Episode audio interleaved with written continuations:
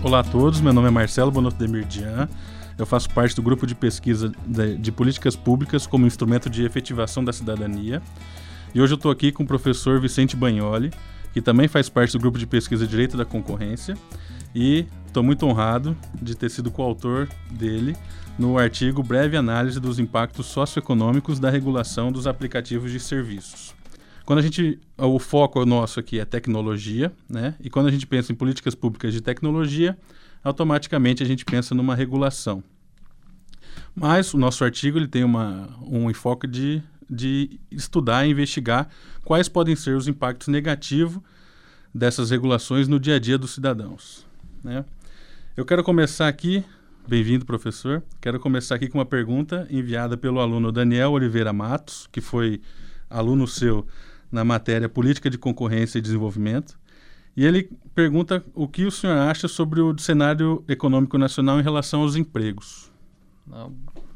Olá, Marcelo, obrigado pelo convite, parabéns a Michele por essa iniciativa, desse trabalho, desse livro, desses podcasts, e agradeço também ao Daniel pelo questionamento. É, a questão do emprego está diretamente relacionada com a economia. É, quando o cenário econômico está indo bem, você tem um aumento de consumo, consequentemente você tem a necessidade de uma maior produção, então você aumenta a necessidade de empregos.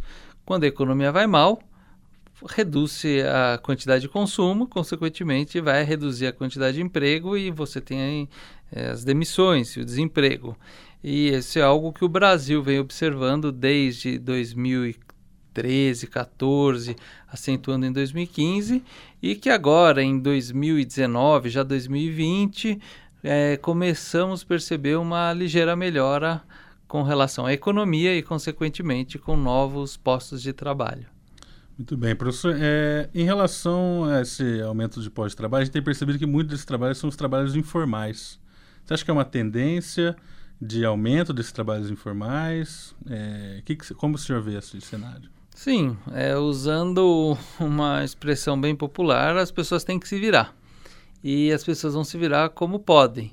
É, as empresas, num, num cenário de recessão, de crise, não contratam, logo você não tem carteira assinada. As pessoas precisam buscar outras alternativas. E são nessas alternativas que a tecnologia também aparece como algo positivo, uma resposta para uma necessidade das pessoas você consegue empreender, algo uhum. que muitas pessoas tinham receio em fazer, mas se veem obrigadas a isso e começam a aprender apoiadas no uso de tecnologias. A tecnologia passa a ser uma, uma facilitadora do empreendimento, então.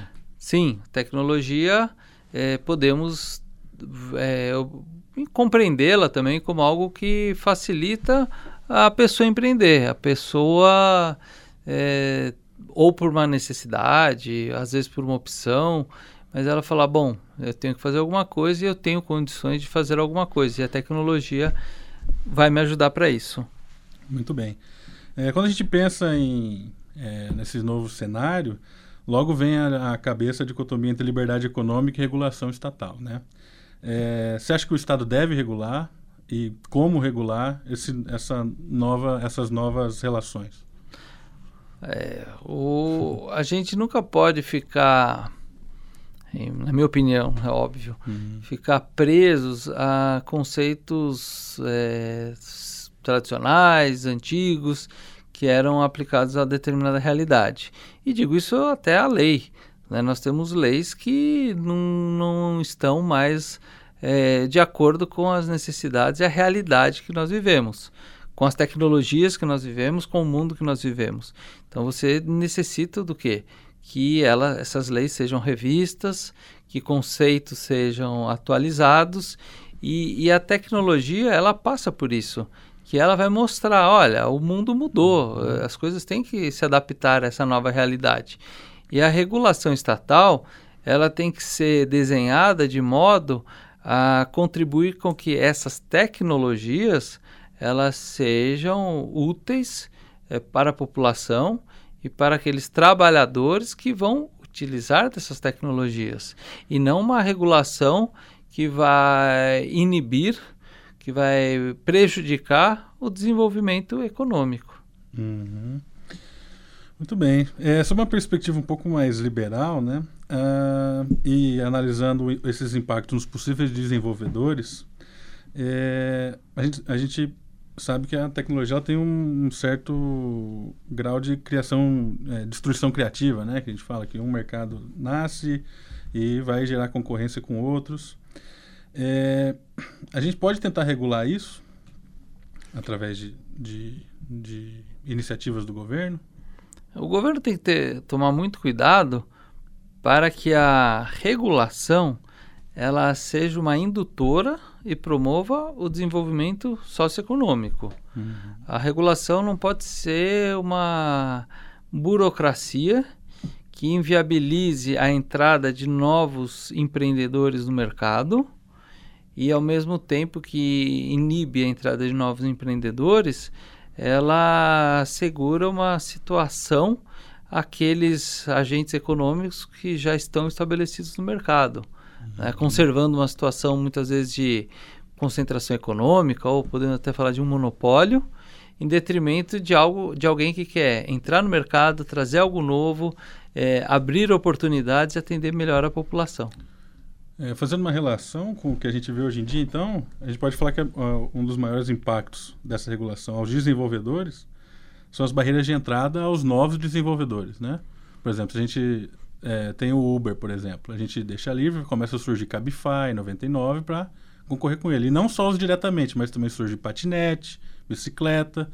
É, como vê uma possível regulação que não atrapalhe essa barreira de entradas de novo, novos concorrentes? É, o Estado não pode criar barreiras à entrada. Né? O Estado ele deve sempre eliminar as barreiras. Uhum. É, evidentemente, alguns setores econômicos possuem barreiras naturais, é, que não é o caso desses que você citou, que uhum. o transporte de passageiros ou até esses meios alternativos de transporte de passageiros, como Não. patinete.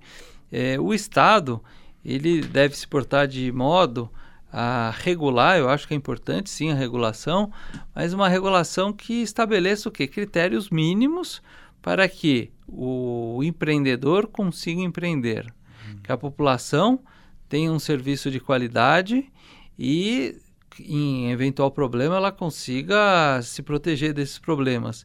E aquele que presta o serviço, o trabalhador, ele também ele consiga trabalhar, uhum. mas que ele não seja explorado. Uhum. É, então, mas isso passa tudo por onde?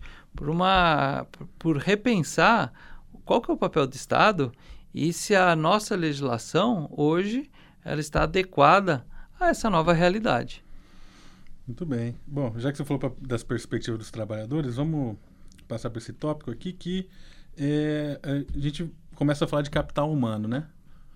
Hoje em dia, é, hoje em dia, é, em relação ao capital humano, a gente consegue ver, é, por exemplo, um, um, uma pessoa que quer, queira trabalhar e não tenha tanto capital humano consegue, por exemplo, fazer uma entrega de bicicleta é, com patinete alugado, a gente vê por aí às vezes em São Paulo, né?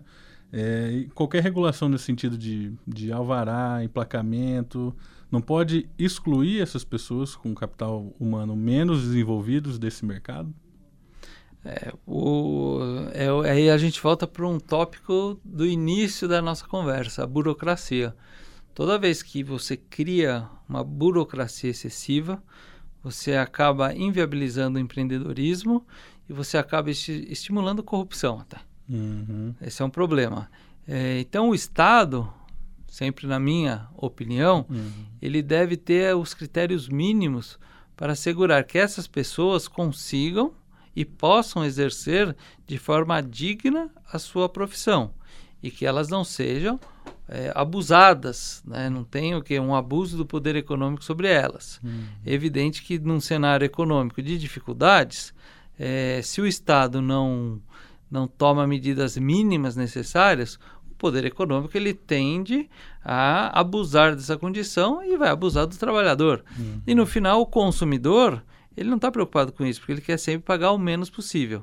Então, esse é o cuidado que a gente tem que ter: é uhum. equacionar um Estado que garanta o bem-estar social de quem presta trabalho, do consumidor e também de quem empreenda. Eu acho que o, o ponto é, mais importante é a gente fazer um equilíbrio né, entre uma regulação que, é, ao mesmo tempo, proteja o trabalhador, não exclua uma grande parte dos trabalhadores que queiram fazer esse trabalho. Sim, e, e a tecnologia ela é, vem mostrando isso. É, num cenário econômico de dificuldades que o Brasil passou, quantidade de pessoas que conseguiram é, alcançar, obter o seu sustento por meio dessas tecnologias, foi graças a essa mudança que tecnológica, essa mudança cultural.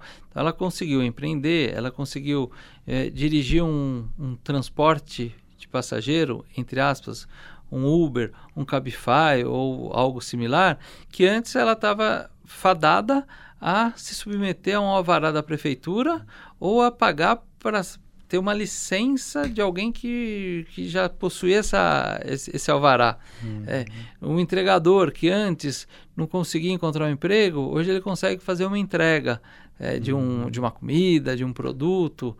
Então, tudo isso tem que ser repensado, uhum. mas equilibrando a oportunidade de trabalhar e também que não tenha um abuso de uhum. quem detém um poder econômico. É.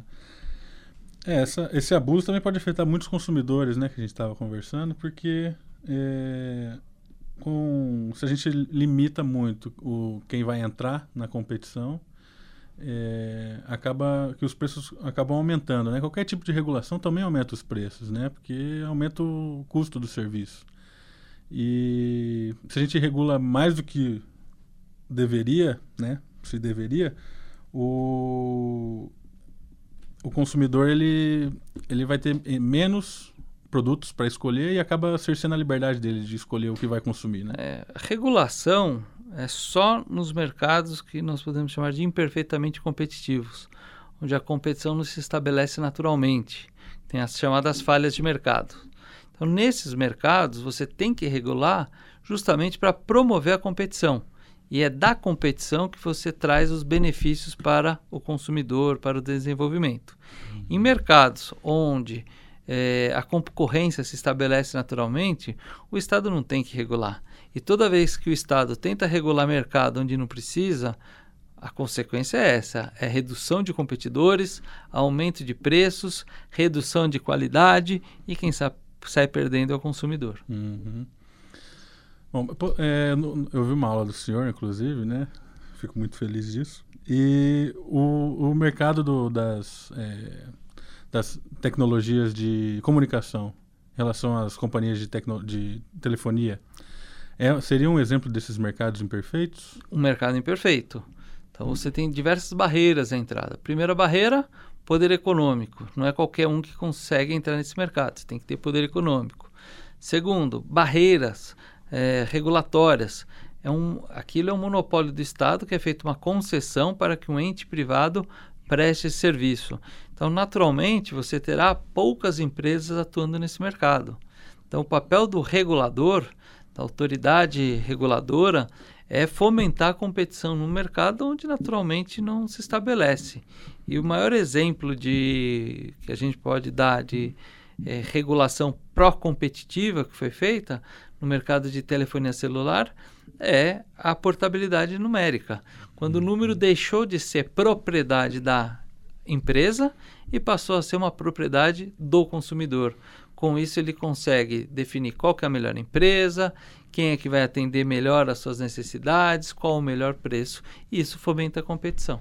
Muito bem. Esses perigos né, de, que a gente está conversando aqui da regulação, se aplicam. É, significa que a gente tem que rever a regulação de, as, é, de vez em quando, em tempos em tempos, né? Porque, por exemplo, se, é, se essa lei que foi criada para é, proteger a, a, concorrência num lugar onde não haveria naturalmente, né? Porque há várias barreiras, uma falha de mercado, como o senhor disse. É, com o tempo, essa, essa, essa mesma lei ela pode é, favorecer para fortalecer esse, esse monopólio que foi esse, essa cartelização que foi, é, que foi criada pra, no início para beneficiar, né? Sim, e voltando ao tópico né, da, da nossa conversa é tecnologia. Uhum. A tecnologia muda e cada vez ela muda mais rápido. Então, sempre existiu tecnologia, mas acho que o diferencial é que agora ela está cada vez mais é rápida, essa mudança tecnológica. E a legislação, o projeto, o, o, processo legislativo é um processo lento e é muitas vezes feito com a situação que você viveu ou que você está vivendo, porque o futuro você desconhece. Uhum. Só que a tecnologia muda. E ao passo que ela mudou, você tem que rever essa legislação.